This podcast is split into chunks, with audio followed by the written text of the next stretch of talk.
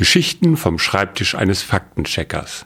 Geodokumentar Tobias Hamelmann heute über Schillernde Schokolade und Farben, die gar keine Farben sind. Aber fangen wir vorne an. Ich bin ja bekennender Schokoladenliebhaber. Dabei ist mir eigentlich gar nicht so wichtig, wie die Schokolade geformt ist oder wie sie aussieht. Hauptsache, sie schmeckt gut und schmilzt im Mund. Aber ich gebe zu, das Auge isst natürlich mit. Umso faszinierender, dass es jetzt schillernde Schokolade gibt. Richtig, Schokolade, die in den Regenbogenfarben leuchtet. Schokolade mit Farbe. Und da sind auch schon die ersten beiden Fehler drin. Die Schokolade leuchtet natürlich nicht, jedenfalls nicht von alleine. Sie hat von ein paar Wissenschaftlern ein Muster aufgeprägt bekommen, und zwar ein ganz, ganz kleines.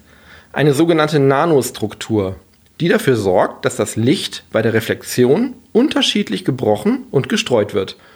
Und deswegen wie in Regenbogenfarben schillert. Wie bei einer Ölpfütze oder bei diesen Regenbogen-Glitzerlackierungen bei manchen Autos. Oder wie bei manchen Schmetterlingen.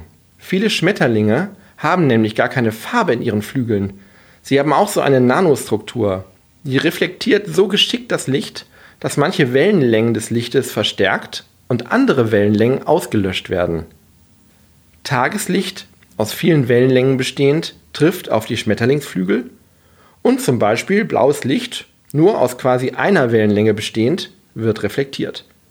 Das ist ein völlig anderer Mechanismus als bei Farbpigmenten und deswegen darf man bei diesen Schmetterlingen nicht sagen, dass sie Farbe in den Flügeln haben.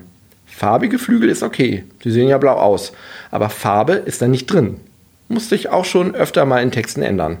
Na, und jetzt gibt es halt auch Schokolade mit so einem ähnlichen Effekt farbige Schokolade ohne Farbe drin. Und wer hat's erfunden? Die Schweizer natürlich. Jeden Dienstag und Freitag erzählt Herr Faktencheck eine neue Geschichte.